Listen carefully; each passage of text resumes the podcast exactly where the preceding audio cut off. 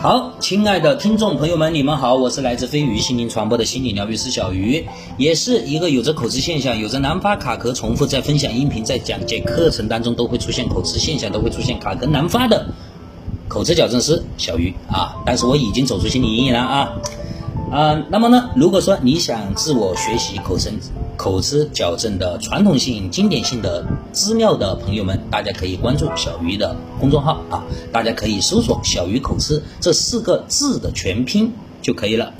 呃，如果说各位想跟小鱼进行一对一的交流的话，大家可以加小鱼的个人微啊，个人微大家可以搜索“小鱼口吃”这四个字的首字拼音加二零二零三八。都是小写啊，都是都是小写的啊，大家可以加一加就可以了。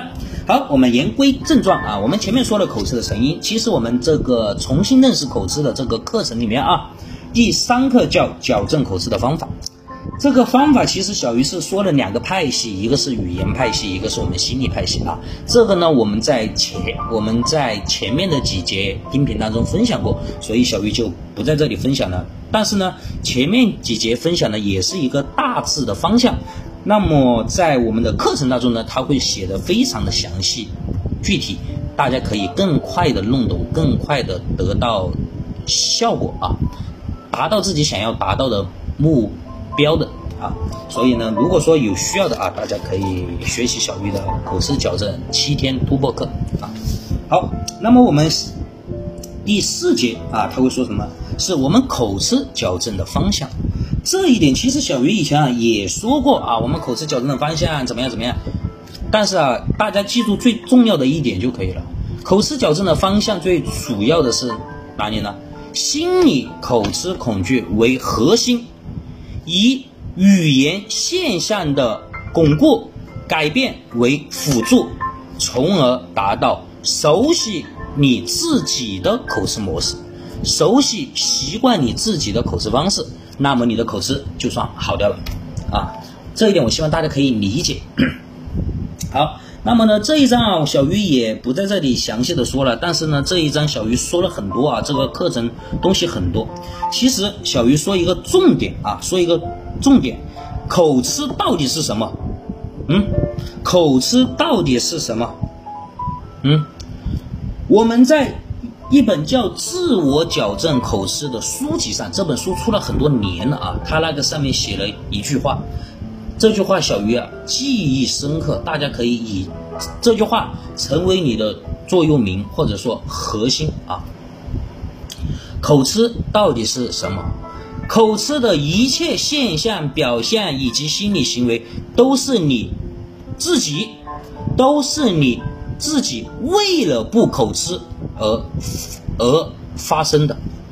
一切的口吃现象都是你自己本身为了不口吃。为了说话不口吃，为了企图控制你的说话出现不口吃而发生的，啊，大家一定要记住这句话啊。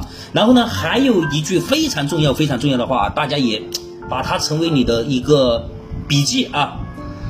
口吃不是说你有错误的说话方式、错误的说话习惯，而是你正常的说话方式被干扰了，啊。我们有很多学员跟我说：“哎呀，我的口吃就是因为我以前口吃惯了，口吃这么多年了，所以我有错误的发音方式、错误的说话习惯。其实每一个难发的字，你都有可能正常流利的说出来，对吧？而是你到达了那，到达了那种场景，到达了那种情形之后，你潜意识不由自主的，包括生理现象的，你才出现那样的发音方式习惯。所以说啊。”不是说我们存在错误的发音习惯、错误的发音方式，而是你正常的说话方式被干扰了，被其他的因素干扰了。